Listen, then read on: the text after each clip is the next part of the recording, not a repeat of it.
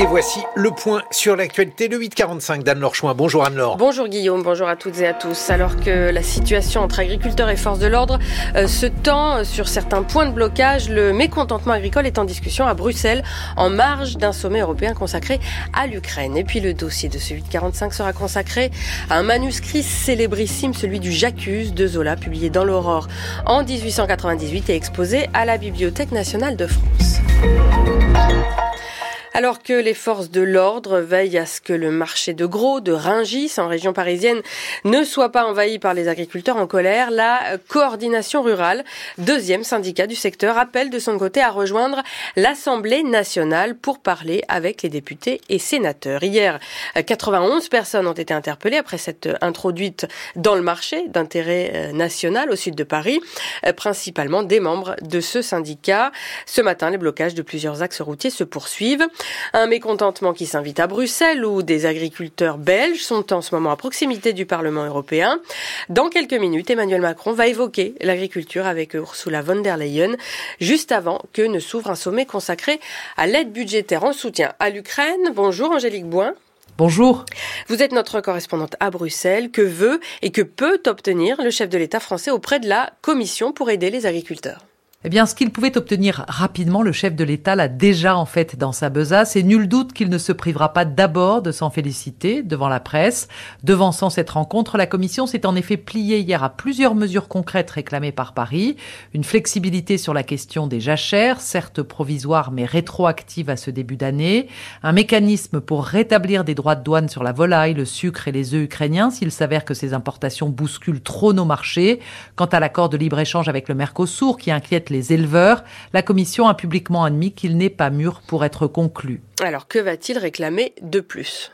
Eh bien, sans doute des garanties sur cet accord. Les discussions, en effet, ne sont pas rompues et Ursula von der Leyen est sous la pression de l'Allemagne et de l'Espagne pour continuer à négocier. Emmanuel Macron devrait aussi plaider en faveur d'une simplification des procédures et des contrôles. Tout ne se joue pas à Bruxelles, a-t-il reconnu lui-même, mais on le sait, l'empilement des normes européennes et nationales crée des situations ubuesques, constat partagé par nombre de ses partenaires avec qui il ne se privera pas d'ailleurs d'en discuter. Dernier sujet, l'impact de certaines législations du pacte vert, toujours en cours de négociation, comme celle sur les émissions industrielles. Elle pourrait bien faire les frais de cette colère agricole qui ne faiblit pas et qui touche désormais au sein de l'Union une dizaine de pays. Angélique Bouin, merci. Autre secteur en colère en France, l'éducation nationale. Les enseignants sont appelés à la grève et à manifester partout euh, pour lancer un avertissement au gouvernement sur les conditions de travail, les salaires et l'école publique. Une colère attisée par les déclarations de leur ministre Amélie Oudéa Castera. Ministère comme syndicats s'attendent à une mobilisation importante. La crise du logement déjà sévère s'aggrave encore en France. C'est le résumé dans les grandes lignes du rapport sur le mal logement publié hier par la Fondation Abbé Pierre. Face à cela, le gouvernement continue une politique d'austérité, ce qui est pour nous une erreur fondamentale, a commenté Christophe Robert, le délégué général de la Fondation, qui s'inquiète également d'une hausse des expulsions locatives. Elles ont atteint un niveau record en 2022. On reviendra sur ce sujet avec l'invité du journal de midi 30. L'actualité internationale en bref, le chef du, mouvement islamiste palestinien Hamas, Ismail Haniyeh, est attendu en Égypte aujourd'hui pour discuter d'une nouvelle trêve dans la bande de Gaza où les combats se poursuivent. Et puis, trois ans après la prise de pouvoir par la junte militaire en Birmanie, le patron de l'ONU appelle à un retour à la paix. Le pays est déchiré par une guerre civile entre plusieurs groupes de rebelles et le pouvoir militaire. Suite 845 d'Anne Lorchouin, on s'intéresse à un manuscrit d'exception présenté en ce moment au public à la Bibliothèque nationale de France. Oui, plus précisément dans la galerie Mazarin du site Richelieu de la BNF, le manuscrit du célèbre texte d'Émile Zola, paru à la une de l'Aurore qui fit basculer l'affaire Dreyfus en 1898. Un manuscrit qui permet de sentir la puissance rhétorique de l'écrivain dans ce qui est aujourd'hui un réquisitoire euh, historique contre l'antisémitisme.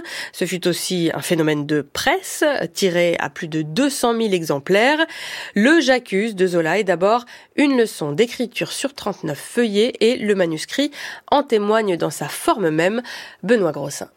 Le texte historique d'Émile Zola fait partie des trésors de la BNF, très rarement exposé au public.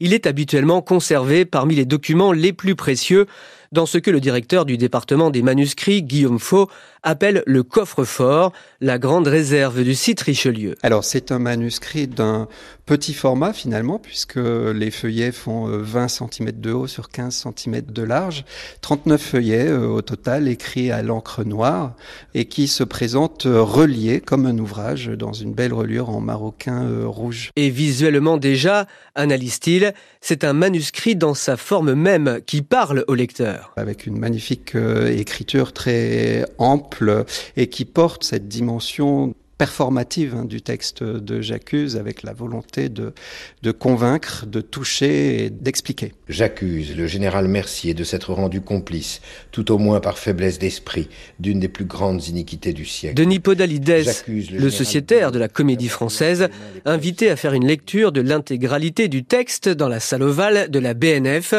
en confirme aussi une forte dimension d'oralité. Oui, je pense que Zola l'a écrit presque à voix haute, se l'est dicté à lui-même ou l'a peut-être dicté à quelqu'un, mais il y a une construction dans le texte, il y a une clarté. Je me laisse porter par le sens avec ces reprises anaphoriques de j'accuse, j'accuse. Ça fait vraiment partie du plaisir de voir comment, euh, avec la langue, on peut dévoiler la vérité. Le manuscrit est resté très longtemps entre les mains des descendants de l'écrivain alors qu'il devait être vendu aux enchères en 1987, le ministre de la Culture, François Léotard à l'époque, est intervenu pour éviter, explique Guillaume Faux, que ce document majeur sorte de France. Le manuscrit a été euh, classé monument historique en 1987. C'est une procédure rare, par définition exceptionnelle, qui euh, a permis l'acquisition du manuscrit, de le racheter de gré à gré à la famille en 1991. Le précieux manuscrit de J'accuse d'Émile Zola est présenté jusqu'au 19 mai au public dans la galerie Mazarin du site Richelieu de la Bibliothèque nationale de France. Benoît Grossin qui signe un dossier complet retrouvé en une du site de France Culture. Un mot très rapide. Du temps, température douce, éclaircie sur le nord, comptez au plus chaud de 9 à 17 degrés cet après-midi.